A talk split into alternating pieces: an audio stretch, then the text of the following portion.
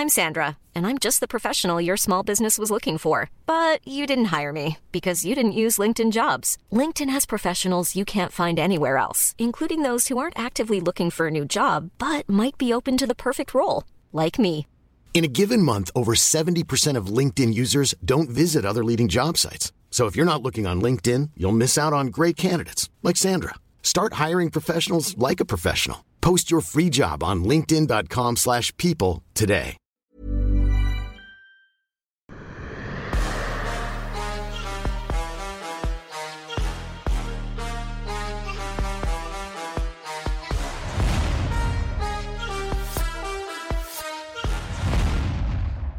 Bonjour à toutes et à tous, bienvenue dans Kionoji. Bonjour Fernand, très élégant, très élégant monsieur.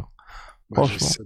j'essaie- de me mettre à la hauteur, monsieur. Ouais, ah, ah, bah t'as bien raison, t'as bien raison. Bon, on va déjà commencer parce que la semaine dernière, t'avais annoncé les nouvelles cartes Ares pour la reprise, donc novembre-décembre, euh, des petits bangers de title fight à chaque fois. Est-ce qu'on a d'autres annonces depuis ou euh, tu gardes ça euh, secret pour le moment? On va les garder au chaud, euh, les petites annonces. Mais, mais, je, vous dis, on a mis nos paquets. Sur les deux Fat 4, que ce soit celle du 17 novembre et le 15 décembre, on a mis le paquet. On, sait qu'il y a eu, euh, voilà, un peu d'espacement, mais c'est ceux qui, enfin, ça va être spectaculaire.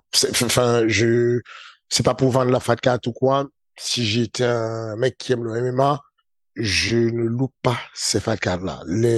La billetterie va être bientôt. Sincèrement, c'est de la bombe. Je, je, je, je vois les Fat 4 et je me dis, euh, bon, c'est, c'est du lourd, tu vois. À chaque fois, c'est des gros challenges. Il n'y a pas de, de combat où il y a de la complaisance, où tu ne sais pas qui va affronter qui. C'est extrêmement challengé. Tu vois, donc c'est, bien. Et- Euh, Et est-ce qu'aujourd'hui, parce qu'on voit le cas d'Axel Sola là, qui va faire pour son deuxième combat le combat pour le titre, est-ce qu'aujourd'hui il y a comment un chemin rêvé pour aller à la ceinture ou pas? À Ice Fighting ou c'est vraiment ça dépend. Si le mec est impressionnant, ça dépend aussi des rankings, qu'est-ce qui peut faire que un jeune peut aller rapidement à la ceinture? C'est juste qu'il soit ex, euh, comment dire, qu'il soit euh, décisif dans sa manière de combattre. Je pense que c'est un ensemble, mais ce qui revient rapidement, le point commun entre tous les jeunes qui sont allés tôt à la ceinture, c'est des jeunes qui étaient ultra dominants, soit ultra finisseurs, soit ultra dominants. Avec un, un- un jeune comme Youssef Binaté, euh, si s'il passe le combat qu'il va faire, euh, ça devient compliqué de lui dire non finalement pour qu'il aille challenger la, ceinture. Parce que il se retrouve à un moment donné il fait quatre combats quatre victoires quatre victoires au premier round. C'est compliqué de lui dire. Enfin il, il continue voilà il avance et là on lui met des vrais noms euh, Mehdi Saadi c'est un vrai nom c'est voilà c'est quasi mission impossible et s'il surmonte ça bah tant, tant mieux pour lui tu vois ce que je veux dire? Donc euh, je, je, je, c'est c'est ça qui nous intéresse. Tu prends un jeune comme euh, euh, mine de rien, très dominant sur chacun de ses combats, et là on on est à l'heure de la vérité. Où, au bout d'un moment où on a un jeune qui est aussi euh, dans une expédition dans la manière de combattre, beaucoup plus au sol, euh, ça va être difficile. C'est du Baki. 50-50 pour toi? Oui, c'est du 50-50. C'est, c'est, Eh bah, euh, comment te dire? C'est très compliqué. C'est du 50-50 qui peut aller à 100% si l'autre impose dans son domaine. Baki peut s'imposer en pied-point. Il pourrait éviter que le combat aille au sol ou, en tout cas jeter et ne pas aller au sol. Si Félix Kliyama le tire au sol et qui teste le sol de Baki et on voit si Baki est insubmersible au sol, si jamais ça passe, il pourrait complètement dominer au sol s'il se met à attaquer soumission sur soumission. C'est, c'est pour ça que je te dis que je trouve que le combat est équilibré, mais il peut être d'un coup très dominant d'un côté ou de l'autre. Et est-ce que tu peux nous présenter un peu plus Félix Klinkhammer? Parce que sur les réseaux sociaux, même si bon, faut pas trop y prêter attention, ceux qui ne le connaissent pas pouvaient se dire bon là, il y a encore un faire valoir pour Baki, alors que comme tu as dit, c'est un 50-50. Je rappelle que Klinkhammer était euh, pressenti, enfin avait signé pour les Contender Series et finalement il n'y a pas été, et c'est vraiment un gros gros client. Euh, comment le présenter? Tout ce que tout ce que je peux dire, c'est que euh, aujourd'hui quand le contender série appelle quelqu'un, c'est qu'on pense que dans sa catégorie, en tout cas, il est quelqu'un. Il pourrait être promu dans la grosse ligue UFC. Et au-delà de ça, il a un sol euh, ultra agressif. Un peu un sol... euh, c'est un finisseur, quoi. C'est un peu Abdul. C'est le mec qui va chercher tout de suite à essayer de placer une soumission très rapidement, sans perdre de sans perdre trop de temps sur le grand Nippon, même si Abdul, lui, il est capable de faire, il aime faire les deux, le grand Nippon et la soumission. Euh, Félix, il est frais, il est jeune, il a une carrière, tout, et puis euh, il est réputé pour dormir dans une caravane, dans une roulotte, ce qui, je comprends pourquoi la tutosphère a décidé d'en faire un problème c'est que tout le monde parle de, de, de, Félix comme étant le gars qui n'a pas de maison et qui a la caravane qui est en face de ah la salle de sport. Mais, justement, sur Twitter, hein, je, les gens mettent ça en avant comme quelque chose de positif. Et moi aussi, je trouve que c'est positif dans le sens le mec sacrifie tout pour le MMA. Et je pense que toi, imaginons, si t'avais un mec au Factory qui euh, littéralement vit à 50 mètres de la salle, tu te dirais, bon, s'il y a un gars sur lequel faut que je mette un petit peu de temps, c'est bien ce mec-là, tu vois. Oui, je l'ai eu. J'ai eu Véronica Macedo qui dormait dans une caravane avec son papa en face du MMA Factory pendant, pendant des mois. Euh, et du coup, euh, les week-ends, quand il n'y avait pas cours au Factory, elle prenait la route, elle allait en Belgique faire quelques cours. Elle allait au Luxembourg et tout en, en roulotte et puis elle revenait se garer devant la salle et puis voilà. En tout cas, Félix euh, est un client qui va permettre de répondre à pas mal de questions. Le, le, le gros problème d'un lutteur, c'est en général, qu'est-ce qui devient à partir du moment où il a amené l'adversaire au sol? Et c'est là où ça devient intéressant. Je pense que euh, Baki a de l'avance sur la boxe. Je suis persuadé que Baki a de l'avance sur la lutte. Euh, je pense qu'il y a de l'avance du côté de Félix Kignaman au sol et que c'est un sol qui est un sol équaliseur parce qu'à tout moment il peut il peut changer la donne. Euh, et c'est cette menace-là qui est intéressante à voir. C'est ça qui m'excite sur ce combat. Euh, on prend le cas de, on demandait pourquoi. Euh, alors un gars comme Moustapha est il devient mine de rien vétéran. Moustapha sur une, une, une moyenne ligue comme Arès, il devient vétéran. Celui qui est plutôt nouveau, c'est Abou qui arrive et, et c'est juste euh, quand on a un, un, mec qui, ces jeunes-là sont des game changers finalement, des gars comme euh, comment il s'appelle, euh, Virgile Hogan, ce sont des game changers parce que quand ces mecs arrivent et tout, la fédération ne permet pas qu'un mec comme Virgile Hogan puisse affronter un mec comme Enrique. Euh, et puis parce que Enrique a déjà une vingtaine de combats et puis Virgile Hogan a cinq combats. Et puis grâce à la à, l'efficacité de ces jeunes, on réussit à déplacer euh, le curseur et on décide que ces jeunes, s'ils ont passé quatre combats, ils peuvent affronter des mecs qui ont une cinquantaine de combats et donc, du coup, ce sont des game changers. C'est des gens qui arrivent et c'est des jeunes qui arrivent et qui vont, qui vont littéralement nous pousser à croire en eux et miser sur eux. Et c'est exactement ça l'ADN de Ares. Ares, notre but, c'est de, de, de, de, fabriquer nos propres stars, de, de prendre des, ces jeunes qui sont méconnus au départ, euh, de faire qu'ils qu'ils aillent accrocher un public qui va les découvrir, qui va grandir avec eux, qui va apprendre avec eux, et, et, et, et, à partir de ce moment, ils ont une fanbase très solide et tout, et ils ont des personnes qui sont assez régulières sur Ares. Euh, ça pousse à la ceinture, ça pousse au titre, ça pousse à quelque chose de concret, tu vois. Au bout d'un moment, euh, tu peux pas, aussi fort que tu sois, tu t'appelles Shikemoto, tu es très fort, tu as fait les contenders série, euh, tu as, euh, été consenti pour l'UFC et tout, euh, mais pour pour être très transparent, je pense que euh, Enrique Shikemoto est aujourd'hui sur la liste d'attente de l'UFC. Et, et, donc, euh, malgré ça, tu as un petit jeune comme euh, Vigil Hogan qui dit, moi, je le prends. Je, je me sens prêt à relever le défi. Et, bah, Mais ils sont faciles à faire d'ailleurs, ces combats-là, ou pas? Je veux dire, s'il y avait, est-ce que le titre, ça a été déterminant pour réussir à faire ces combats-là? Euh... Ça dépend des cas. Ok. Dans Par le- exemple, bah, dans le cas de Abou et Moussafa Eda, c'était important. ok. Dans le cas de Enrique Shikimoto, euh, il veut combattre. Il veut juste combattre. Ah ouais. Il veut combattre. Il, il s'est dit, Hum, pas, moi je veux combattre. Je veux être actif et je veux avance, faire avancer ma carrière. Donc euh, si c'est pour le titre, tant mieux, c'est un bonus. Mais sinon, je veux combattre. Ok, ok, ouais, non, parce que j'aurais, j'aurais cru que ouais, ça aurait pu être euh, un petit peu compliqué pour certains combats au regard des ambitions euh, que peuvent avoir les combattants. Et donc là, Arès, donc on sait maintenant que ça revient novembre, euh, décembre. Est-ce que t'as des infos pour le mois de janvier? Parce que j'avais vu passer euh, l'info de la nouvelle salle, tac, tac, tac, c'est Adidas Arena, je crois, qui va être utilisée pour les Jeux Olympiques. À partir de quand est-ce que le déménagement sera effectif? Est-ce qu'on a un petit peu des infos sur le début d'année 2024 aussi? Euh, je préfère ne pas les donner maintenant parce qu'on va, on va, on va en parler bientôt. Mais en tout cas, sur le mois de mars, euh, dès janvier d'abord, dès, dès janvier déjà, je pense qu'on commence en janvier. Ensuite, euh, on a une fois le Dôme, une fois euh, le LSC, mais le reste du temps, on est à, à l'Adidas, normalement. Ok. Et LSC, c'est la, la scène musique Non, non. Le Valois. Le Valois? Ah d'accord, ok, ok, ok, ok, bon bah très bien. All good. Et euh, dernier point pour Ares, euh, parce que là, donc on en parlera, ne vous inquiétez pas la semaine prochaine du PFL Paris. Euh, Il y, a, il y a des moves ou pas avec Ares Des moves. des...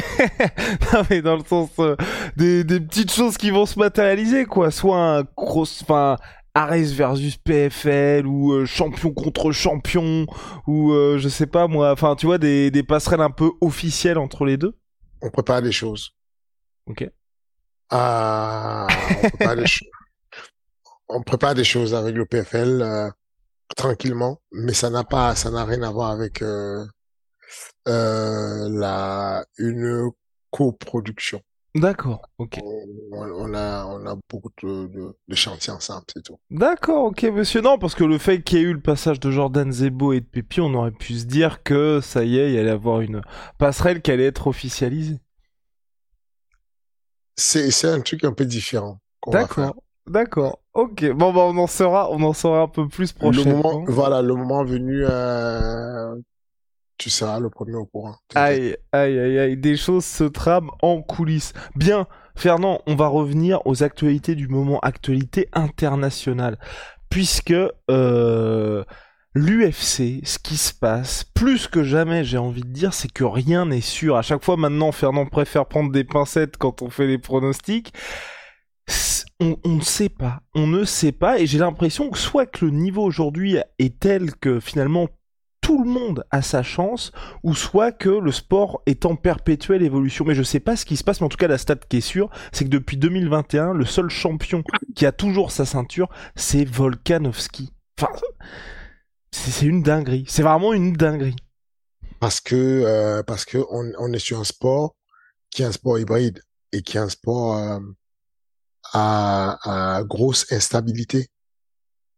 Ça va très vite. Euh, en gros, euh, le, sport, les sports sont classés sur un- sur une espèce de continuum où il y a des sports très stables d'un côté, des sports très instables d'un autre côté. On a déjà parlé, je vous ai souvent donné l'exemple du de la théophilie versus au canoë kayak, la théophilie qui est très stable avec une charge unique, euh, inchangée durant la durant l'exercice où tu vas lever 100 kilos, il y aura pas de vent favorable, il y aura rien qui va modifier la charge, donc c'est assez stable. Et puis d'un autre côté, tu as le canoë kayak à eau vive que tu ne contrôles pas, qui tu suis les éléments de la nature et tu essaies de guider comme tu peux pour arriver à, avec une meilleure trajectoire. Bah, le MMA est un sport très instable parce qu'il y a plusieurs manières de gagner, parce qu'il y a plusieurs facteurs de performance. Le modèle de performance en MMA est très complexe. Et, et du coup, ça apporte, ça donne beaucoup de d'éléments qui font que du jour au lendemain, un changement, une nouvelle technique, une nouvelle ambiance, une nouvelle manière de tra- s'entraîner, c'est très sensible. Tout bouge, tout, tout, tout bouge très rapidement. Euh, comment, comment dire? On a très rapidement euh, un gars comme Israël Adesanya qui était intouchable, qui devient subitement touchable très rapidement par par un changement de style, par un petit détail, euh, parce que c'est très instable. Tu, tu es sur la boxe anglaise, il y a rarement sur la boxe anglaise tu vas sortir une révolution, tu vas sortir un truc euh, revenu de nulle part. Tu es sur euh, euh, le judo, rarement tu vas oui, de temps en temps, tu as des éclats où on te dit, il y a un mec qui est premier div qui a battu Teddy Riner vite fait, euh, mais Teddy Riner, il dure sur 10 ans, il est solide, il est indétrônable. Le MMA, c'est complexe. Les facteurs de performance sont, sont, sont très sensibles, les, les, curseurs sont très sensibles et euh, une petite tendance, une petite, euh, un petit élément, tu, tu es du jour au lendemain, on a les types qui arrivent, euh, les, les fronts qui, qui, qui sont euh, pointants sur le corps et ça change tout. La donne change. Du jour au lendemain, il y a des obliques qui arrivent, le, le truc s'inverse. du jour au lendemain, il y a quelqu'un qui trouve une bonne technique pour contrer les lutteurs, ça change la donne. Et on se met à mettre euh, le même compte tout le temps et ça change tout. Euh... En ce moment, toi, il y a une révolution que tu as observée? Enfin, ou un petit, un petit changement, tu te fais, oula, ça, ça peut être une technique intéressante ou un, un truc de 2023, là, en particulier? Rien de spécial. J'ai vu le calf qui, a beaucoup marché à un moment donné, et qui a fait des gros dégâts et qui a marché. Euh, ensuite, euh, ce que je constate, c'est que ça peut, les facteurs de performance, comme je le disais, ne sont pas que physiques, ça peut être euh, psychologique, ça peut être euh, des types endogènes, ça peut être l'environnement, ça peut être le public, ça peut être le fait qu'on sait que systématiquement, dès qu'on arrive dans une situation, dans une zone hostile, parce qu'on on est sur le territoire anglais, quasiment toute la FAD4 anglaise gagne à quelques exceptions. Quand on arrive en France, quasiment tous les Français gagnent à quelques exceptions. Quand on arrive, je, je commence à penser que si on posait des études très sérieuses, on aurait peut-être un corollaire entre le fait de gagner et le fait d'être à domicile.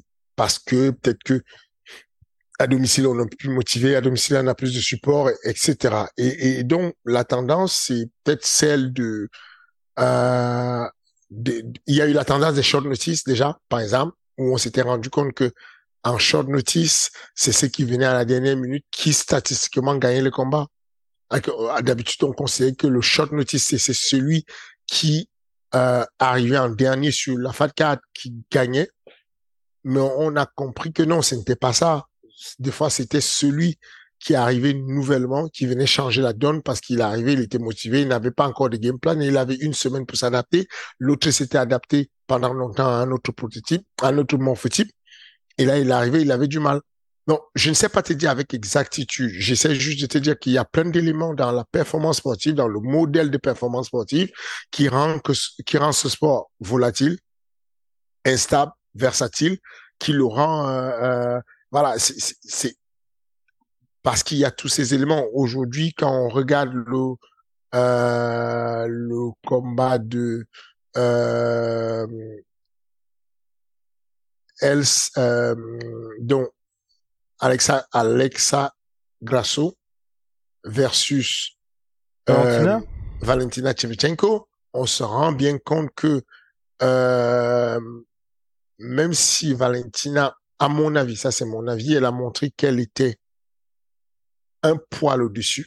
Moi, c'est mon, ma perfection que j'ai, même si sur le papier elle a perdu, moi, je considère qu'elle était un poil au-dessus.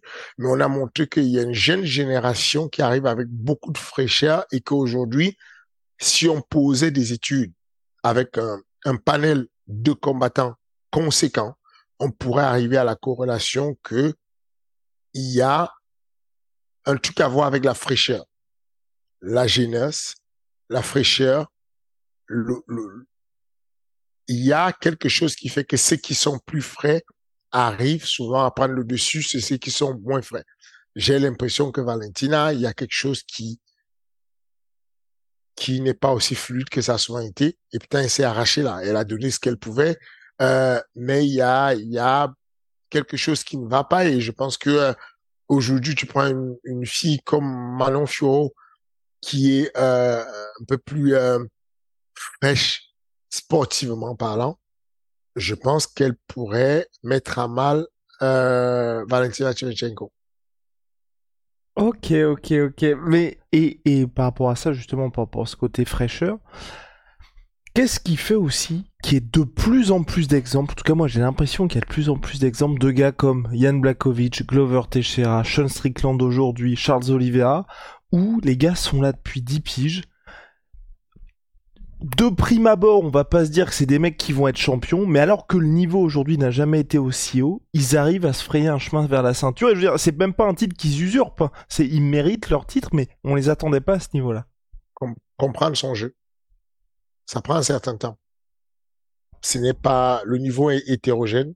Euh, on ne sait jamais qui et à quel moment il va comprendre son jeu, mais le MMA, plusieurs étapes je considère qu'il y a un moment donné où tu pratiques le MMA et tu euh, découvres le MMA et tu additionnes des éléments du MMA.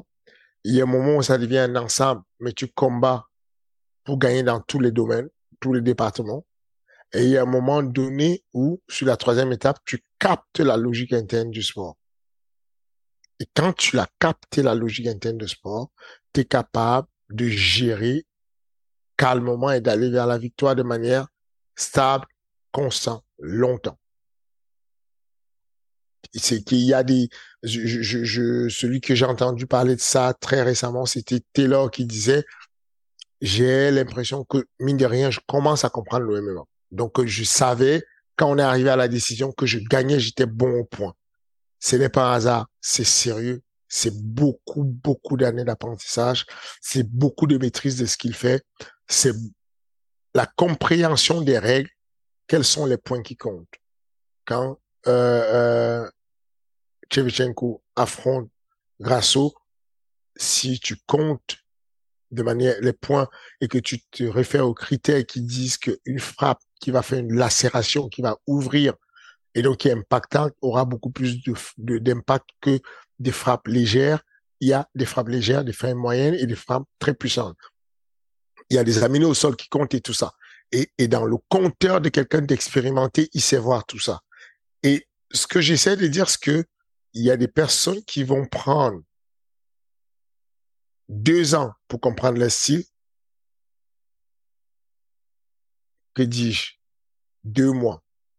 Il y a des gens qui ont pris deux mois pour comprendre le style.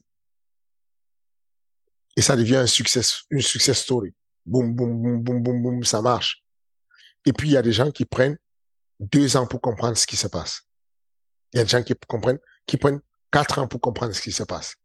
Je prends souvent l'exemple d'Ibrahim Mané, un jeune qui combat au brève, euh, qui arrive sur Arès. Il n'arrive pas à trouver son jeu. Il a beaucoup de doutes. Euh, il s'installe chez nous à ma factory. Il comprend pas comment il doit gérer. Il, il a cette euh, crainte de, de Il sait que c'est son anti-jeu. C'est ce qui lui pose un problème et du coup, il ne sait pas exactement, il n'est pas conscient qu'il qu'il a une euh, euh qu'il a une appréhension euh, et, et, que ça du coup ça ça vient annihiler ses compétences. Il ne le sait pas jusqu'à ce que il mette le doigt dessus, qu'il découvre la sécurité et se dit attends si le gars veut m'amener au sol, je peux le guillotiner. Si le gars me fait tomber, je peux reculer, coller mon dos sur la cage, je peux faire le wall walk et me relever. À partir de ce moment, si j'ai ces deux éléments, ben c'est bon.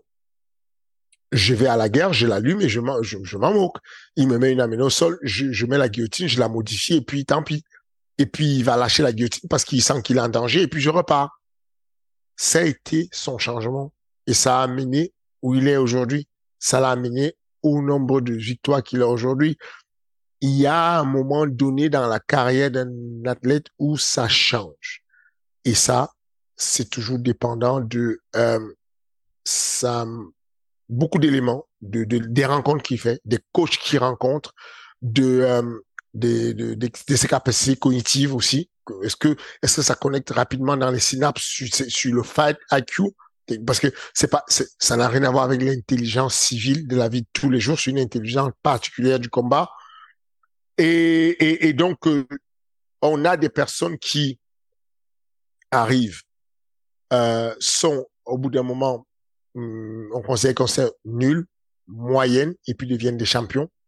comme euh, comme le cas de de de de, de, On a des personnes qui arrivent, on s'est dit bon, euh, Glover Teixeira, on s'est dit bon, c'est mort, c'est fini, il va là, il n'aura pas la ceinture. Finalement, il arrive à comprendre son jeu et ne pas se perdre. Parce qu'il y a une période du combat, ceux qui combattent vont, vont se retrouver dedans. Il y a une période où tu perds à la décision et tu te dis j'arrête, j'arrête d'attendre la décision, j'arrête de faire le mec malin, je vais aller à la guerre tu vas à la guerre, tu gagnes un combat, tu es content. Ensuite, le prochain combat, tu vas à la guerre, tu perds sur un, lucky punch et tu dis, bon, j'arrête ce jeu de hasard, j'arrête d'aller à la guerre. Et puis, euh, tu vas perdre par soumission et tu dis, bon, je vais passer mon temps à, faire du grappling. Je me calme un peu avec la boxe et tu mets toute l'énergie sur le grappling. Et là, tu fais deux, trois matchs, tu gagnes et puis tu perds euh, un combat par KO et tu dis, bon, j'ai délaissé la boxe, il faut que je reparte là-bas. C'est très complexe à avoir. Et c'est pour ça que il faut être très vigilant en tant que coach de ne pas laisser les élèves aller sur des tendances euh, manichéennes, en mode euh, bon, euh, je suis nul en boxe, il faut que je, me bute en boxe et tout, je vais monter le niveau. Je suis nul au sol, faut que je me bute, je vais monter au niveau. Faut trouver un équilibre pour que l'athlète reste assez complet et que tu ne l'amènes pas sur le curseur trop à gauche et que tu perdes à droite, tu vois. Et ouf on va dire au fil des années, parce que le MMA reste encore jeune, création de l'UFC 93, ça fait 30 ans aujourd'hui, est-ce que ça, on va avoir de moins en moins d'exemples de ce type-là, des exemples de gars qui trouvent leur style tardivement, et aussi, ça c'est l'autre truc qui me frappe vraiment à l'UFC, c'est de voir que la moyenne d'âge des champions est de 32 ans. Enfin, tu sais, par rapport à tous les autres sports, à 32 ans, généralement, tu commences quand même un petit peu à baisser parce que euh, ça ne va pas beaucoup changer. Peut-être même on aura même une moyenne d'âge qui va aller à un moment donné vers 34 ans, 35 ans, parce que déjà les, les techniques aujourd'hui de de prophylaxie, de prévention des blessures sont très avancées. La technologie sur la récupération pour les sports de combat, toutes les méthodes de récupération. À l'époque, on nous parlait à peine de la récupération euh, euh, la, récupération active en disant bon tu es en train de récupérer mais tu fais une, euh, une petite activité un shadowboxing qui te met sur autour d'une VO2 max de 40-45%, euh, c'est ça équivaut à quelqu'un qui est en train de faire un effort euh, sans en pouvant en ayant la possibilité d'avoir une conversation sans signe de soufflement. Ensuite, on est arrivé sur des méthodes où on, va aller euh, carrément faire euh, des bains alternés pour essayer de repousser euh, la, stase veineuse.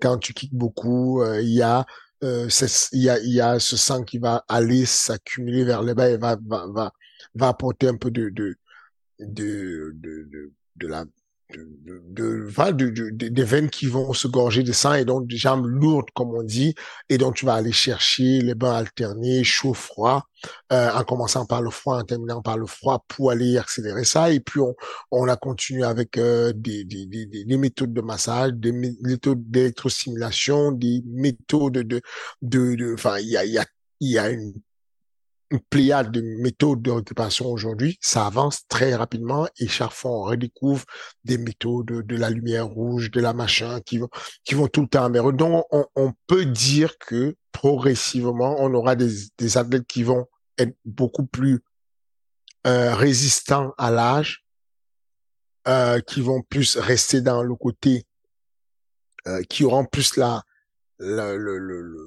l'anabolisme donc la fabrication des cellules qui vont se régénérer à l'opposition, en opposition avec le, le, catabolisme qui va détruire les cellules. C'est une guerre permanente qu'on a depuis qu'on est bébé jusqu'à aujourd'hui où euh, mes poils blancs là, c'est le manque de pigmentation dû au fait que petit à petit, mon, mes cellules qui doivent euh, reproduire la couleur de, de, ma barbe ne reproduisent plus parce que je perds plus de cellules que j'en fabrique. Mais il y a bah quelque chose, euh, Fernand, hors, euh, on va dire, USADA friendly ou pas USADA friendly du tout, qui permet aujourd'hui de lutter contre ça. Parce que j'en parlais avec Rusty et je me disais, c'est quand même dingue de se dire, ça fait des années que les mecs se chargent et tout, mais j'ai pas l'impression qu'il y ait eu de vrais progrès là-dessus. Est-ce qu'il y a aujourd'hui quelque chose, même si tu passes pas l'USADA, mais qui permet en vrai de lutter contre ça. Si toi aujourd'hui tu te dis bon bah allez c'est parti, euh, bah voilà, enfin je, je, je sors de temps en temps cette stat là, t'es plus jeune que Yoel Romero. Là mhm. Fernand qui se dit j'ai envie d'être comme Yoel Romero, est-ce que ce serait possible? Non, je pense pas que de manière organique ce soit possible. En tout cas, je, Ah, je- mais même pas organique, hein, s'il y a un truc qui existe ou. Imaginons, t'es au fin fond du régime dans une organisation assez sombre et euh, c'est parti, quoi.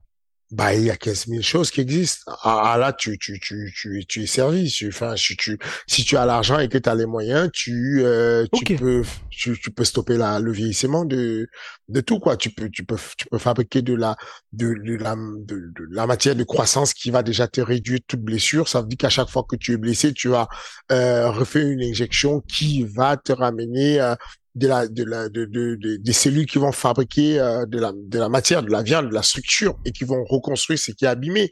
Enfin, on sait que quand on boxe, euh, le gars qui prend des kicks dans les genoux, dans les dans les mollets, dans les machins, il y a ce qu'on appelle euh, euh, euh, la lipolyse, euh, enfin non, non, de la, la, la, la protéolyse, c'est de la dégradation de la protéine. Et donc du coup la, la protéolyse euh, est accentuée avec les coups. C'est qu'au-delà du fait que quand je m'entraîne, j'use la structure du muscle et donc je l'abîme, les coups, les percussions sur le corps vont abîmer la structure du muscle et c'est de la dégradation de la protéine, donc la, la protéolyse. Et cette protéolyse, elle va, elle peut être retardée si tu as de l'hormone de croissance. Tu fais pousser de la, ton, corps, tu, tu, tu, tu, fais grandir de, de, la matière de ton corps. Et donc, à chaque fois, tu, ça, c'est, ça, c'est pas un problème si tu veux aller dans les voies illégales ou dans les voies euh, de dopage. Mais, mais c'est fortement décommandé, fortement déconseillé et, et même pour ceux qui sont à la retraite, quoi. Tu te dis, bon, je ne combats plus, je me fais une santé, mais tu vas le payer parce qu'il y a toujours une conséquence, parce que euh, Ah oui, on n'en est toujours pas au point où tu, tu peux ne pas avoir de, de conséquences par rapport à ça. Ça n'existe pas, la technologie, pour... euh, mais non, ça se saurait. En, en tout cas, à, à mon niveau Ouais. de connaissance aujourd'hui, certainement quelque part dans une cellule euh, dans le désert, dans le désert ou dans le 52e État des États-Unis, peut-être on est en train de faire des recherches dessus où il y a déjà la cure de jouvence, mais là, à, ma, à date là, moi, à mon niveau de connaissance, je ne connais pas un produit qui soit non nocif avec des conséquences, des effets secondaires euh, et qui soit capable de te mettre en santé. Je, je suis pas au courant. C'est que tu, tu prends, euh, euh, je vais dire, un anti-inflammatoire. Simple, un anti-inflammatoire, tu le prends, bah, tu auras des conséquences parce que ça va, ton estomac aura du mal à le digérer et que ça va t'abîmer l'estomac. Tu prends anti-inflammatoire avec de la cortisone, bah, tu ne vas pas pouvoir en prendre plusieurs fois, plusieurs doses. Tu en prends plusieurs fois, tu vas avoir euh, les os qui vont se fragiliser, tu vas avoir une, euh, de, de l'ostéoporose, une fragilisation, et, et à partir de là, il va s'en suivre d'autres conséquences et d'autres pathologies. Donc, de, de, de manière saine, de manière organique, je ne suis pas au courant aujourd'hui de ce qui se fait. Certainement, il y a des choses, mais moi, je suis pas encore au courant. Et, euh, et, et, et- et donc, ce que, ce que j'essaie de dire, c'est que on sait que avec le temps, les athlètes vont mieux faire de la prophylaxie, vont mieux. Il y a, il y a quelques années, quand on s'entraînait, on ne faisait pas tout ce qui était méthode d'optimisation de la récupération. Moi, je, je m'entraînais et puis je ne faisais. C'est très récent hein, la mobilité. C'est, c'est.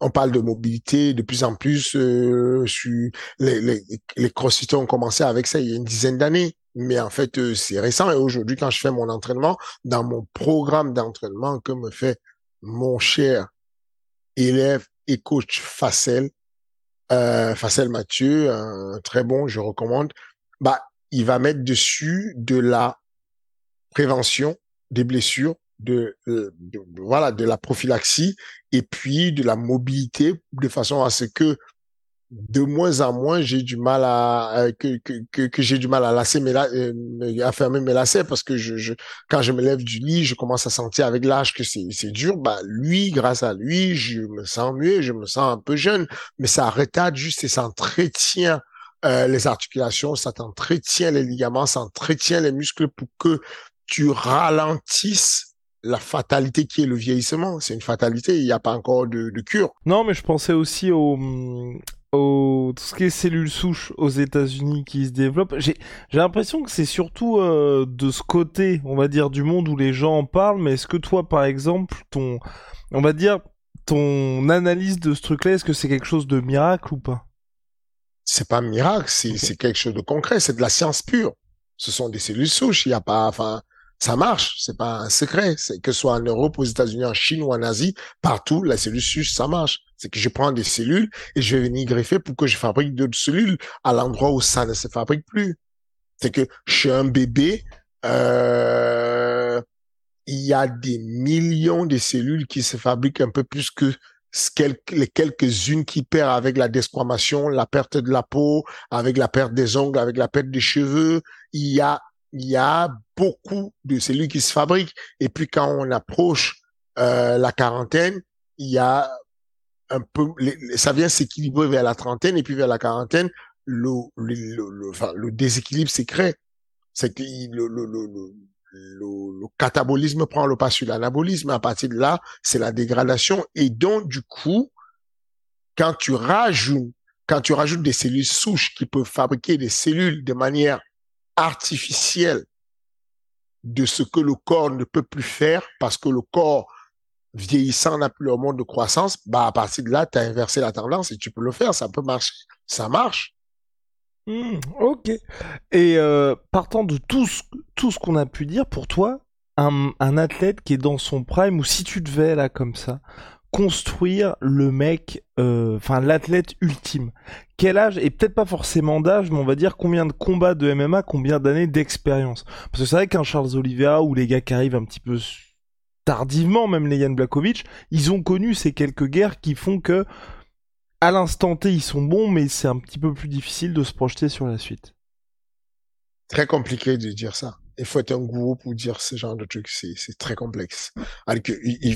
Moi, j'aime parler quand on a des, des, études scientifiques, pas des études de moi fait dans euh, dans ma petite salle à regarder deux, trois mecs et tout. Non, je parle d'études vraiment validées, homologuées, avec un vrai panel de personnes pour pouvoir dire, OK, on a pris euh, 100 personnes ayant combattu en MMA euh, et on va croiser les carrières pour déterminer à partir de quel moment elles ont débuté moi, je l'ai fait pour le Muay Thai. Quand je passais mon diplôme d'état supérieur sur le Muay Thai, je l'ai fait pour ça, d'aller chercher à l'époque tous les grands champions hollandais qu'on connaissait, tous les grands champions thaïlandais qu'on connaissait, tous les grands champions français qu'on connaissait.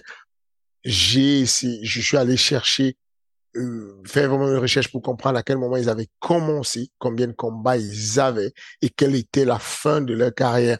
Essayer de voir s'il y avait un corollaire avec toutes ces personnes, si est-ce que on pouvait dire que en commençant à 10 ans, ils avaient commencé trop tôt et que du coup, il y avait une conséquence en fin de carrière. Est-ce que euh, à, à 8 ans, c'était trop tard? Enfin, voilà ce qu'il faut faire aujourd'hui. Aujourd'hui, il faut qu'on ait un gros laboratoire. Nous, on, on garde des données sur nos athlètes. On est In the market for investment-worthy bags, watches, and fine jewelry, Rebag is the answer. Rebag is a luxury resale platform where each piece is carefully inspected by experts to ensure quality and authenticity. Use Rebag to buy and sell finds from the world's top brands, including Louis Vuitton, Chanel, and Cartier. Head to Rebag.com and get up to 15% off your first purchase as a member with code REBAGNEW. Shop today at Rebag.com. That's R-E-B-A-G.com. And use promo code REBAGNEW for up to 15% off your first purchase as a member. Tu dis on prend des notes, on, les préparateurs physiques notent des choses, euh, les responsables de la performance sportive notent des choses, et puis euh, et puis on, fait aussi des collaborations avec des laboratoires pour voir euh, pour prendre des notes juste essayer de voir, mais on n'a pas encore des on n'a pas un recul qui nous permet de dire de manière scientifique. Carré que le conseil que je donne c'est de faire euh, euh, 20 combats avant 20 ans ou après. Enfin, déjà, ce serait biaisé parce que on sait aujourd'hui que la génétique n'est pas euh, égale et juste avec tout le monde. Il y a pas une équité en génétique. On sait aujourd'hui que euh, un mec comme Jordan Zebo, euh, la veille de son combat ou deux semaines avant, euh, euh il il, il mange de, mange un, plateau de, de, de burger et puis il est quand même taillé comme dans du marbre. Et c'est véridique ce que je t'ai dit là. Aujourd'hui, là, il a tourné un spot publicitaire de Géladal euh, et, et il s'est mis bien. Et pourtant, on est à deux semaines de, de sa pesée et il s'est mis bien. Mais parce que génétiquement, il a un avantage, il est, voilà, il est dans la force de l'âge, il vient de fêter ses, ses, 23 ans, il est solide et tout, il, n'a pas de problème, quoi. Les hormones de croissance, il en fabrique euh, de manière naturelle, tout ça de manière endogène à, puissance 1000. Euh, et, et, donc, ce serait dans une telle hétérogénéité, comment veux-tu aller savoir si le fait que Jérôme Le Banner ait commencé sa carrière et avant 20 ans, quand il arrive au Japon, il a déjà je sais pas moi, euh, sans combat, je dis n'importe quoi. Comment veux-tu dire que c'est le bon plan à suivre au lieu de faire comme euh, euh Cyril Gann qui s'arrête, qui est aussi un poids lourd, mais qui lui a percé plus loin parce qu'il avait que 12 combats de, kick au moment où il est arrivé au, au sommet pour changer de discipline sportive. Quel est Comment tu veux qu'on le sache? Comment tu veux qu'on mesure ça? C'est très compliqué parce qu'on sait très bien que la préparation physique, l'entraînement n'a de, non de sens que si c'est individualisé, si c'est personnalisé, si c'est singularisé. Donc, très complexe à aller savoir. Moi, je préfère ne pas me lancer en mode de euh, sachant je vais raconter des histoires où je suis sûr de moi. Je pense juste que petit à petit, on va, on va, on va apprendre beaucoup plus il y a aujourd'hui l'UFC qui fait par exemple une sacrée récolte de données.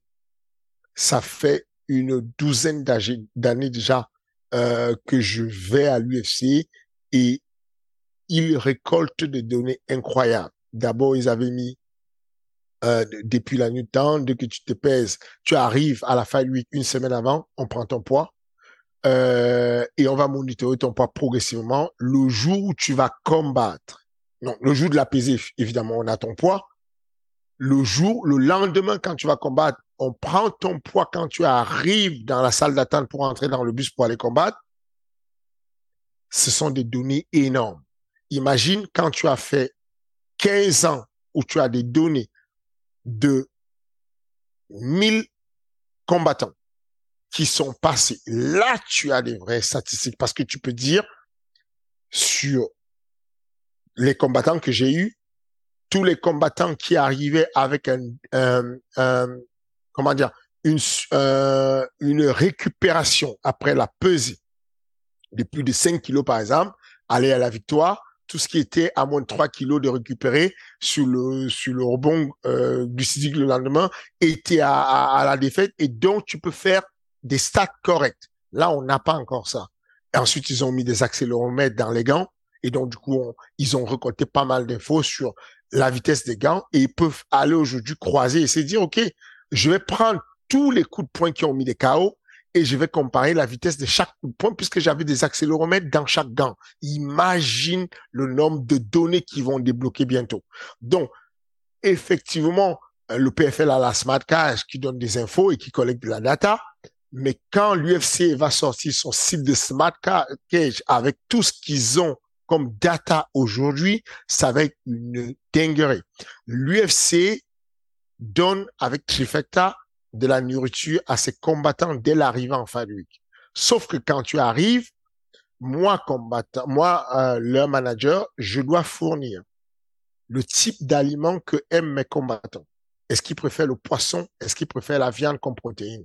Est-ce qu'ils préfèrent le riz? Est-ce qu'ils préfèrent les patates douces comme protéine, comme euh, euh féculent Est-ce qu'ils préfèrent euh, et ils vont croiser tout ça, ils vont le garder pendant une semaine, ils vont suivre à quelle vitesse les gars perdent le poids et à quelle vitesse, à, à quelle vitesse ils récupèrent la masse après la pesée?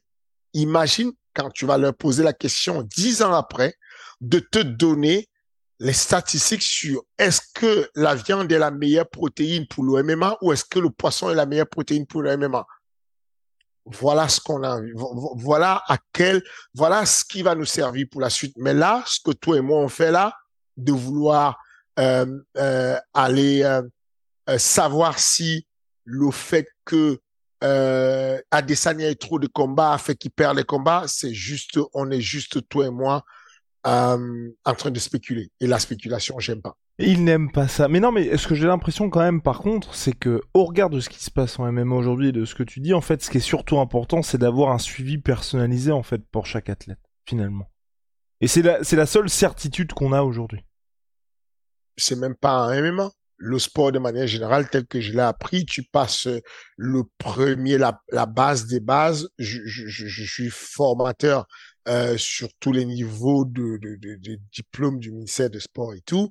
Et euh, la base des bases, c'est d'enseigner aux gens, euh, c'est la, voilà quoi. C'est, c'est les, les, les, je n'ai, je n'ai rien contre ces salles-là euh, qui commencent très tôt avec euh, euh, une préparation physique collective où tout le monde, il y a tout le monde qui va faire la même prépa, la même machin.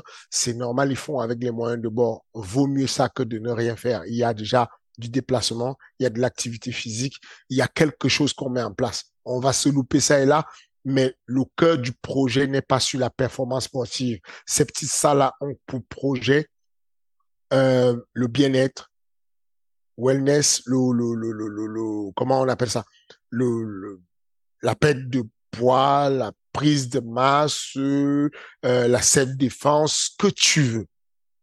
Mais quand il s'agit de performance sportive, elle n'a de sens que si elle est individualisée, quel que soit le sport quel que soit le sport. On parle de football, euh, les équipes euh, du Qatar, il y a de cela dix ans déjà en arrière, avaient sur leur équipement quelque chose qui pouvait quantifier, qui qu'on appelait HRV, Variation. Donc c'est un peu le euh, un outil qui vient étudier la variabilité cardiaque entre deux battements de cœur, on a aujourd'hui, les coachs simples utilisent un cardiofréquencemètre pour avoir les BPM. Mais avec la variabilité cardiaque, tu es capable de prédire même l'état de forme de la personne parce que on a des études qui ont, qui peuvent mettre en corrélation le type de fatigue, l'état de forme en fonction de, des, des variabilités qu'il y a entre chaque battement de cœur. Et, et donc ça, on les met dans des teams de football déjà à l'époque. Et donc avec ça, on pouvait, on peut aujourd'hui coacher et mettre des gens au repos. On peut aujourd'hui, en laissant la bague que les jeunes qui vont à l'UFC, vous voyez, tous les combattants de l'UFC français, si vous regardez bien, ils ont une bague qu'ils mettent quelque part sur l'un de leurs doigts, peu importe. Cette bague-là a des capteurs qui va donner des paramètres constamment euh, pour capter le, à quel moment on doit conseiller à l'athlète de dormir, de se reposer, euh, et qui va prendre pas mal d'informations. Ces trucs-là, on en a besoin. Euh, on, on, peut aujourd'hui aller euh, avec ça étudier, aller regarder au fond et, et, prédire ce qui va se passer. Quel que soit le sport, ça permet d'individualiser au final. Ça n'a pas de sens de faire la préparation pour deux athlètes de manière identique parce que il y a des éléments qui sont pour l'effort. Les éléments qu'on utilise en général, c'est le type d'effort, l'intensité de l'effort, la nature de, euh, euh, de la récupération, le temps de récupération. Tous ces éléments-là, on va les mettre en place en fonction de l'individu qu'on a devant nous. Qu'est-ce qu'il ressent? Comment il est fatigué? Quel est son BPM? Quelle est son amplitude cardiaque, quelle est sa fréquence cardiaque, quels est son... C'est tous ces éléments corroborés avec son âge, corroborés avec son poids, sa taille, qui vont permettre de, de, de, de vraiment planifier étudier et préparer le gars. Et au-delà de ça, là, je parle que de ce qui est de la préparation physique, même sur l'individualisation pure de l'enseignement, que ce qu'on appelle les patterns moteurs, les, les, les, ce qu'on appelle les, les, préférentiels. Vous êtes en stature debout, un gars comme euh, Justin, euh, Poirier. Le mec est là face à vous et, et il va défier la nature alors qu'on demande, on demande au gars pour son transfert de poids d'être en garde normal. Lui va être square face à vous, avec ses deux jambes face à vous, mais il va dégager une telle puissance et tout, alors que quelle que soit la position de ses pieds, il est capable de dégager une grosse puissance. Ça, ce n'est propre qu'à lui et à quelques individus. Faut pas prendre cette méthode-là, essayer de la reproduire sur tout le monde, ça ne marchera Pas forcément. J'en parlais avec euh, Manga Benjamin, mon, le professeur de lutte au MMA Factory. Euh, on parlait de, de, de, combien de fois ça peut changer l'attitude. Vous savez, la jambe d'appel. Quand je vais faire une amenée au sol, je change de niveau et des fois, il y a ce qu'on appelle le déplacement genou-pied. Donc, je place mon genou d'appel, ensuite je place mon pied. Quand un coach arrive, il est un jeune coach, il impose la jambe d'appel. Il dit, je veux que tu ailles au sol avec ton genou gauche. En faisant ça, le jeune va imiter, il va suivre parce qu'il a l'audition, il a le visuel et il va essayer de faire. Mais le kinesthésique n'est pas connecté. Le, le, côté kinesthésique n'est pas connecté parce que ça ne marche pas avec son préférentiel. En préférentiel, s'il était tout seul et qu'il déclenchait une amenée au sol, il aurait mis le genou droit en premier pour faire son appel. Mais là, tu lui changes son moteur, tu lui changes ses préférentiels, tu lui changes euh, son son pattern moteur. Et c'est risqué.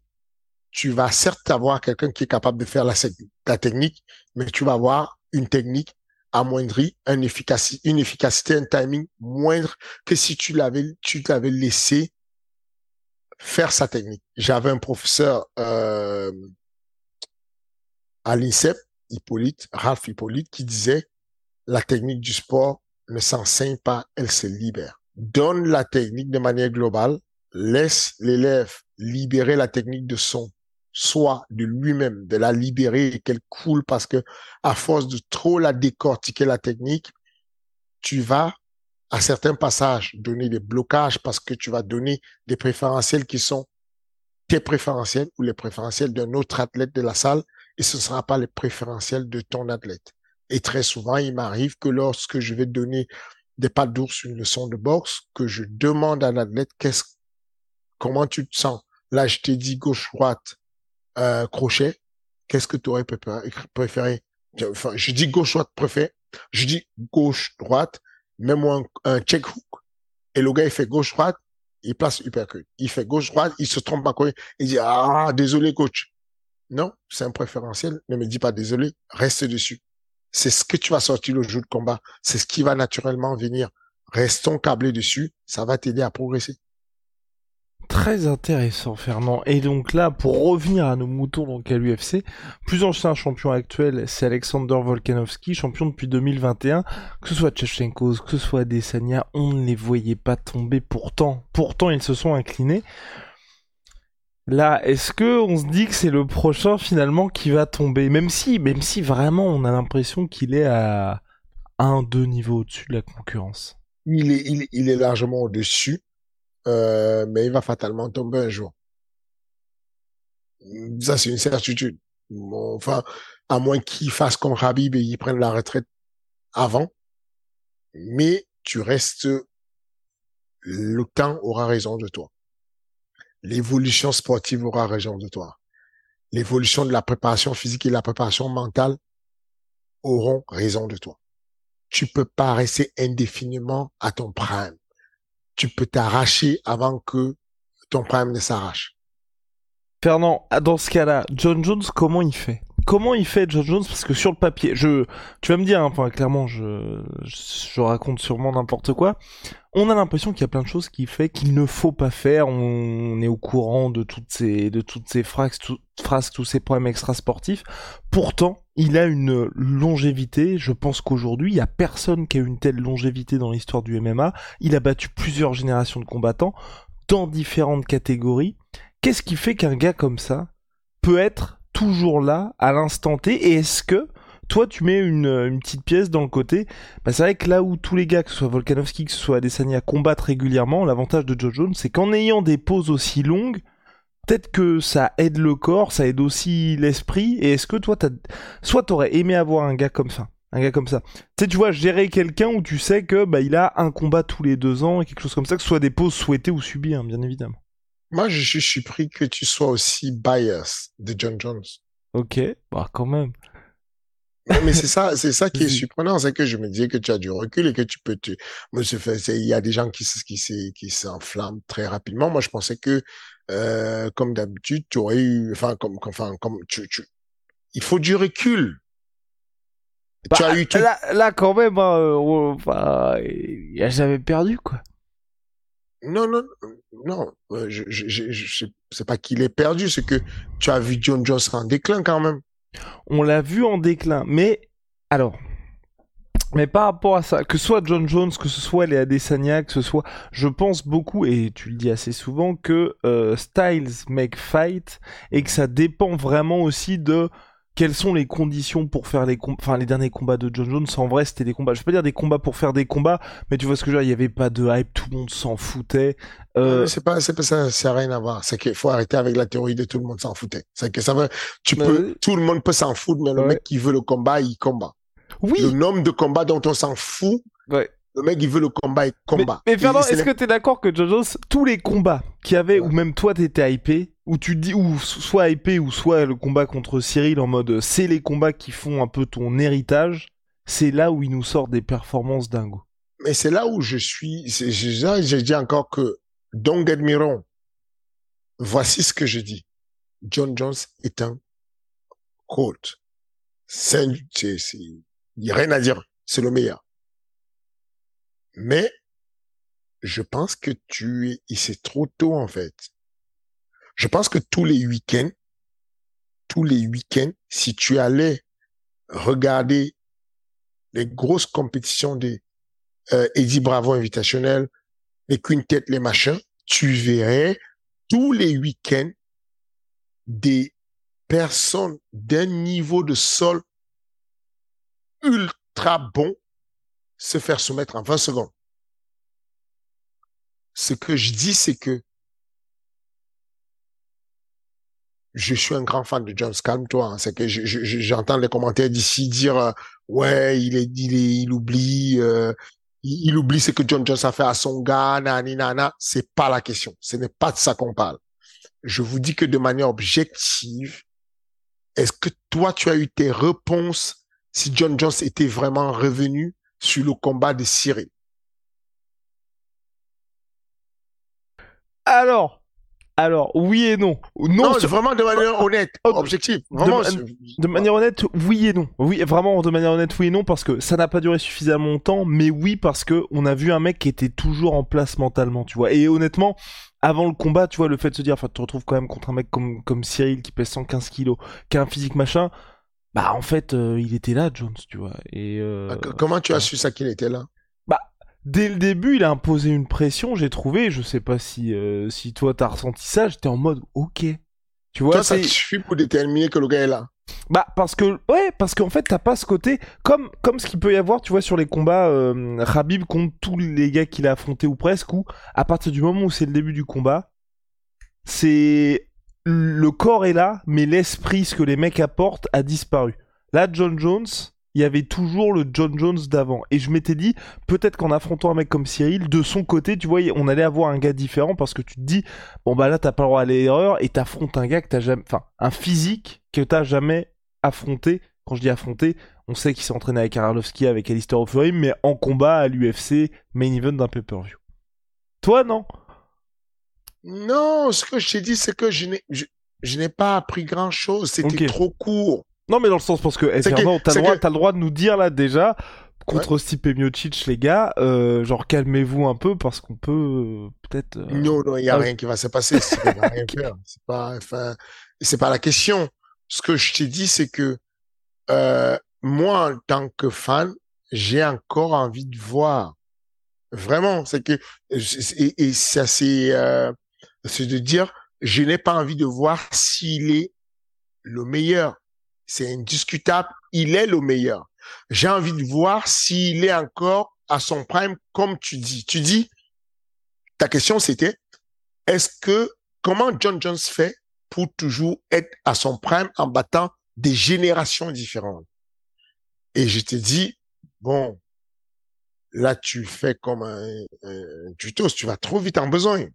C'est, c'est, c'est que, je, je sais pas, enfin, c'est pas le combat duré deux rounds. C'est pas le combat, c'est pas, c'est pas, il y a eu phase de lutte, phase de grand and phase de striking, phase, non, il y a eu euh, lutte, euh, pression sur les cervicales, guillotine bien faite, euh, impeccable, rien à faire.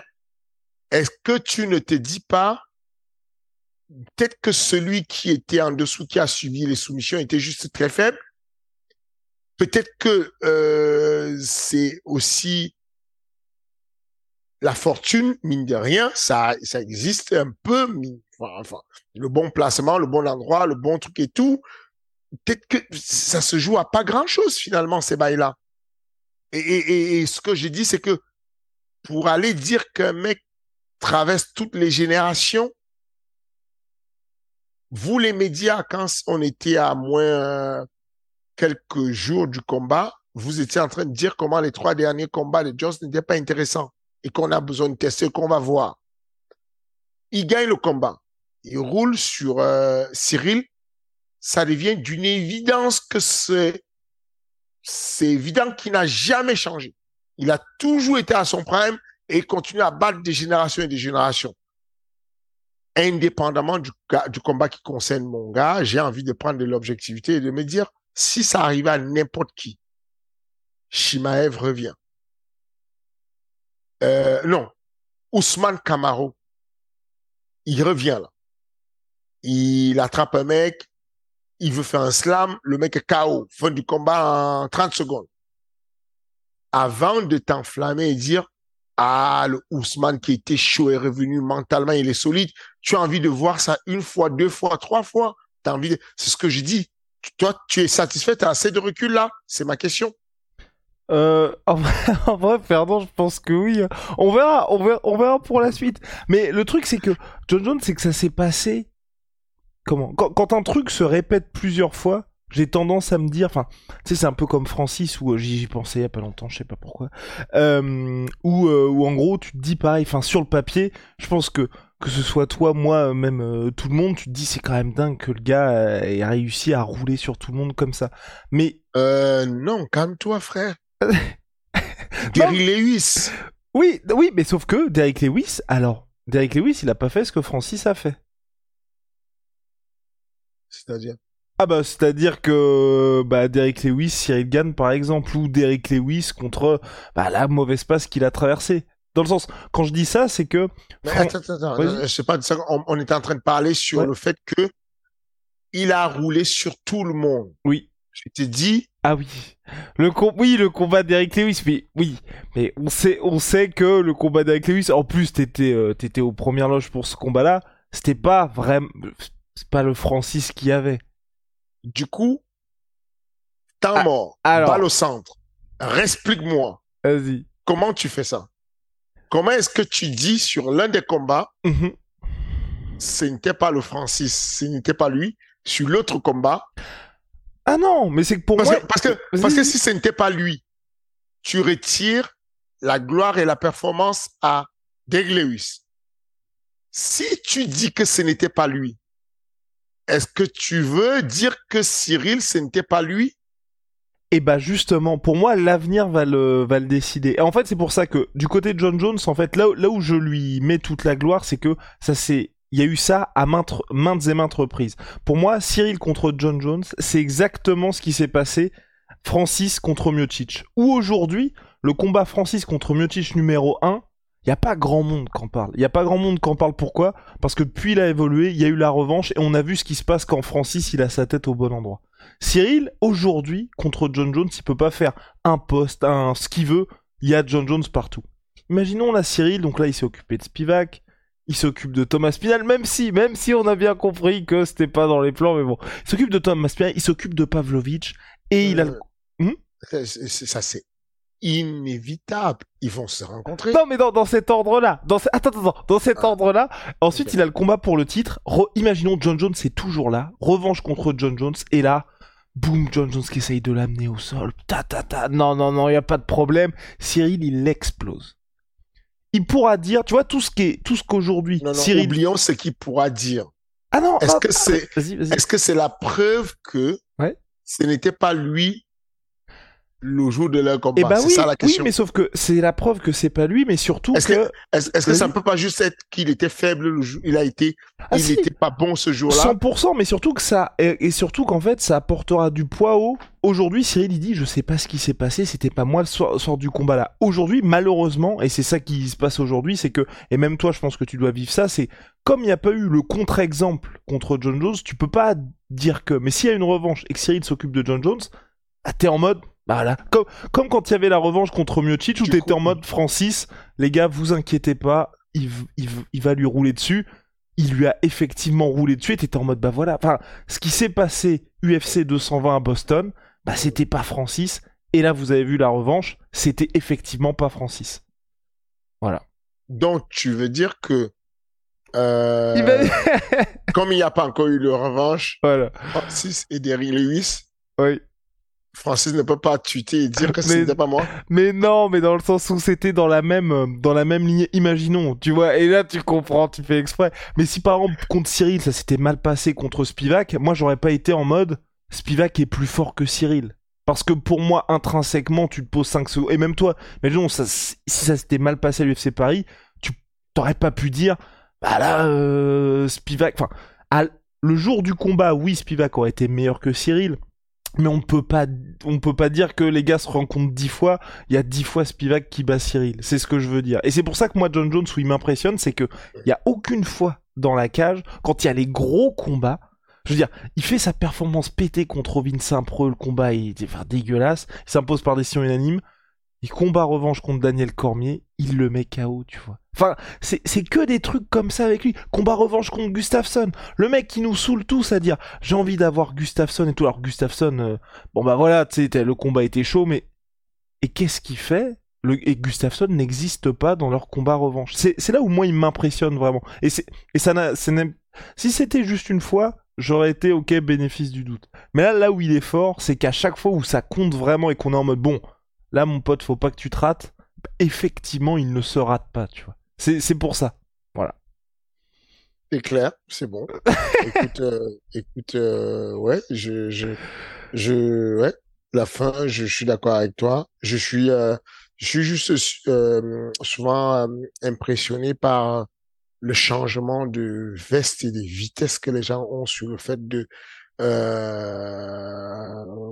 code pas code, euh, gold pas gold parce que euh, ça se passe vite fait et tout. euh, non, j'aime bien l'idée de me dire que faut pas juste prendre un résultat comme ça vite fait et en déduire que euh, voilà quoi, ce- le mec est venu, il a mis une patate et tu dis euh, tu tu vas prendre prends, prends le cas de ce mec là, comment il s'appelle, ce gars qui s'entraîne maintenant avec SBJ, le Brésilien euh, Johnny Walker. Johnny Walker. Bah Johnny, il, bah, il, est- il traverse une mauvaise passe, il vient, il pète un KO et toi tu t'enflammes, tu dis oh, bah voilà, je vous avais dit, il n'était pas bien. Là c'est bon, il est revenu, c'est un tueur machin. Et puis bah il fait un, et il, refait un autre combat, bah il s'est fait éclater encore et et du coup faut, faut être prudent quand même, tu vois. Je, je ne dis pas que c'est le cas de John Jones, je dis simplement que euh, John Jones, on- son retour chez les poids lourds n'a pas encore existé parce que euh, parce que c'était euh, ultra rapide et que et que enfin t'as envie de voir quoi. T'as envie de voir euh, euh, quand il tombe sur euh, un mec et que ça se passe bien tu vois. Genre qu'ils peuvent échanger tu peux voir tous les secteurs tu peux voir les trucs et je trouvais que c'était trop tôt de de de, de le prendre pour exemple du gars qui est euh, euh, immortel quoi Mais d'ailleurs, toi, je, crois que t'as pas eu de, de cas comme ça, mais est-ce que les exemples des Brock Lesnar, des Georges Saint-Pierre, des John Jones, j'ai pas encore de, j'ai pas d'autres exemples en tête. Est-ce que c'est préférable pour un athlète d'être sur un rythme comme ça où, enfin, tu peux avoir une pause de deux ans et toi, en tant que coach, t'as le temps de t'occuper du gars sans échéance, sans rien du tout, ou c'est mieux pour un athlète à très très très haut niveau d'avoir de l'activité, donc quand je dis activité, combattre deux ou trois fois par an. je, pense que ça c'est euh, moi j'aime j'aime encore quand on parle avec des statistiques Ouais. et je pense qu'il y a plus de statistiques plus de statistiques qui sont en euh, en faveur de ceux qui ont de l'activité. On, est d'accord aujourd'hui que plus on est actif, plus on a des chances de, de, de gagner et d'aller rapidement vers un round parfait pour aller à, à la ceinture et que moins on a d'activité. C'est que si on devait compter le nombre de mecs qui ont fait une carrière aussi espacée et qui sont devenus champions ou qui ont maintenu la ceinture longtemps, on tomberait, ce serait, voilà quoi, c'est rare. Donc euh, non, pour moi, je, je, et même moi, je prends du plaisir à avoir un suivi, de pouvoir être soit actif. Quand je parle d'activité, je ne dis pas combattre tous les mois, mais je veux dire euh, avoir un bon d'entraînement de deux mois et demi, trois mois, c'est déjà correct et tout. Et, et euh, rester sans activité, il y a mine de rien, le désentraînement, il va très vite. Hein. C'est que le désentraînement, on doit tout recommencer à zéro, ça va vite. On sait aujourd'hui que euh, en l'espace de deux semaines, euh, un sportif de haut niveau peut perdre jusqu'à 50% de son VO2 max. Ça fait beaucoup, tu vois. Euh, donc, faut faire attention. Eh bien, Fernand, ce sera, je pense, le mot de la fin. J'ai juste une euh, dernière petite, allez, ultime bafouille. Est-ce que pour toi, enfin pour moi peut-être, hein, la vraie grosse révolution qu'on aura dans le MMA, ce sera les Jeux Olympiques 2028, avec un véritable avènement du MMA amateur où pour toi, pas t'y crois pas, mais on sera toujours dans quelque chose un peu euh, similaire à la boxe, où tu penses qu'on peut avoir vraiment quelque chose où là, euh, c'est acté mondialement, euh, des, je sais pas moi, 18 piges, 20 ans, t'as quelque chose qui se développe pour toi je, pense que c'est déjà fait. Hein. Je pense que le, le ne sera plus pareil et qu'on est en direction vers le mouvement olympique. Ça se passe plutôt bien. on a toutes, toutes les cases qui sont cocher pour aller chercher le mouvement olympique et y apparaître au moins comme une discipline de, démonstration. Euh, je ne pense pas que ça va changer un truc de malade euh, drastiquement, puisque aujourd'hui euh, les IMAF se font déjà. Les IMAF, euh, ce sont des compétitions amateurs des MMA.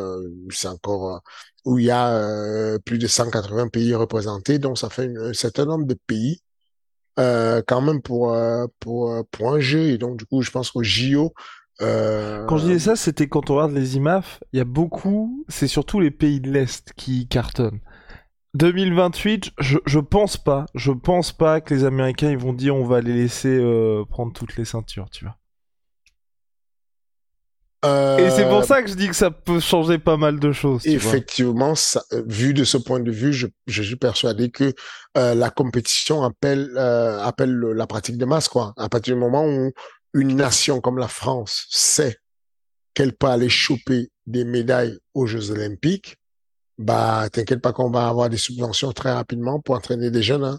Donc euh, oui, t'as as, raison, euh, t'as raison qu'on va avoir non là-dessus t'as raison, mais euh, mais ça passe par le développement déjà à partir de maintenant de nos champions et qu'on a cherché euh, euh, encore plus de combattants à l'UFC, plus de combattants au PFL, plus de combattants au Bellator s'il existe encore, et puis derrière qu'on a cherché euh, euh, des ceintures pour nous. J'espère que l'UFC ne va pas faire ce qu'ils essayent de faire, euh, de d'esquiver Manon pour mettre Blanchfield j'ai très euh, peur. J'ai parce qu'elle était aux premières loges en plus. Euh... Ouais, c'est c'est c'est. Euh, alors, euh, comment dire, businessment parlant, je comprends. elle a plus de hype américaine.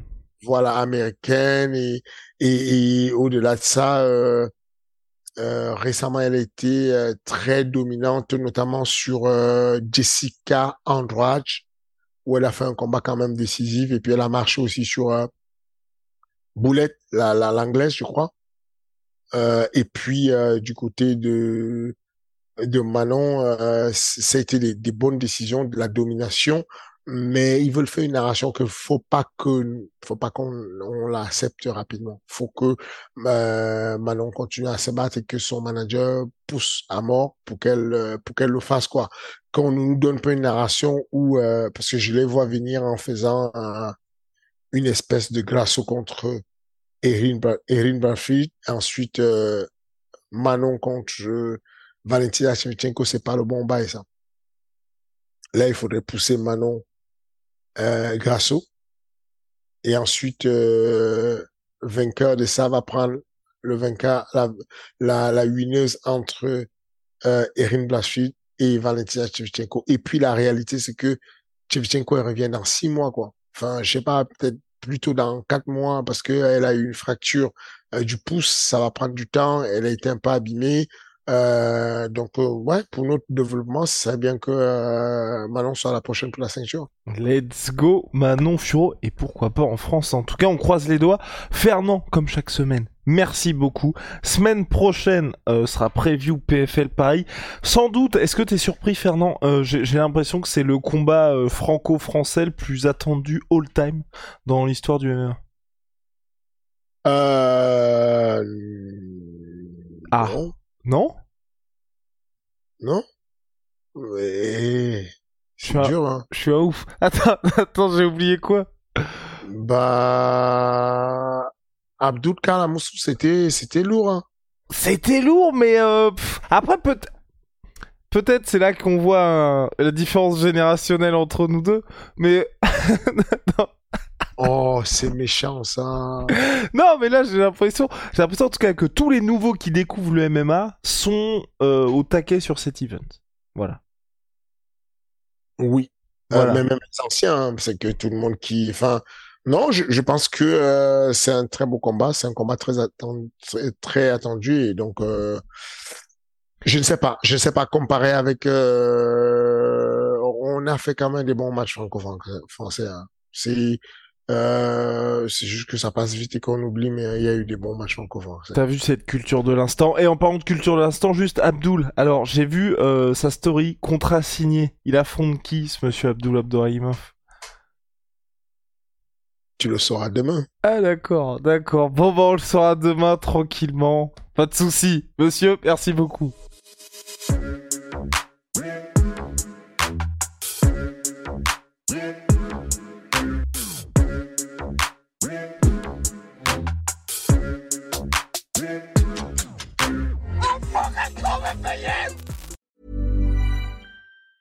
Mom deserves the best, and there's no better place to shop for Mother's Day than Whole Foods Market. They're your destination for unbeatable savings, from premium gifts to show-stopping flowers and irresistible desserts. Start by saving 33% with Prime on all body care and candles. Then get a 15-stem bunch of tulips for just $9.99 each with Prime. Round out Mom's menu with festive rosé, irresistible berry chantilly cake, and more special treats. Come celebrate Mother's Day at Whole Foods Market.